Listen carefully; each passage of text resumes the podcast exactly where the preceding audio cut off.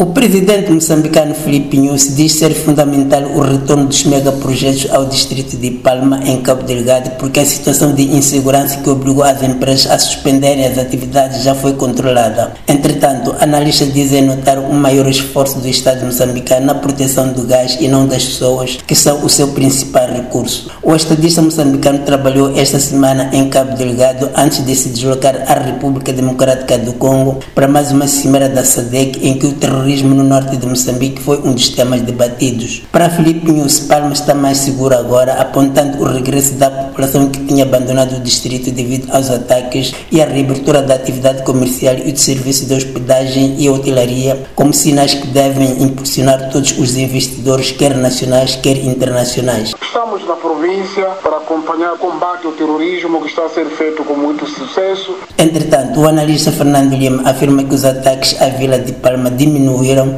mas o fato de os mesmos ocorrerem em locais próximos dos projetos de gás, isso é mau, e daí se calhar a demora no regresso dos megaprojetos. Neste momento, as ações acontecem longe dos sítios do gás, mas isso não significa que não pode haver também essas ações na zona do gás. Portanto, sem serem uma ameaça direta, o facto de haver ataques não são boas notícias para o desenvolvimento do gás. A analista Ignacio Dumo considera que, devido a todo um cordão de segurança estabelecido, o projeto de gás natural e que feito não está de todo ameaçado, realçando que os ataques ocorrem muito longe desse projeto.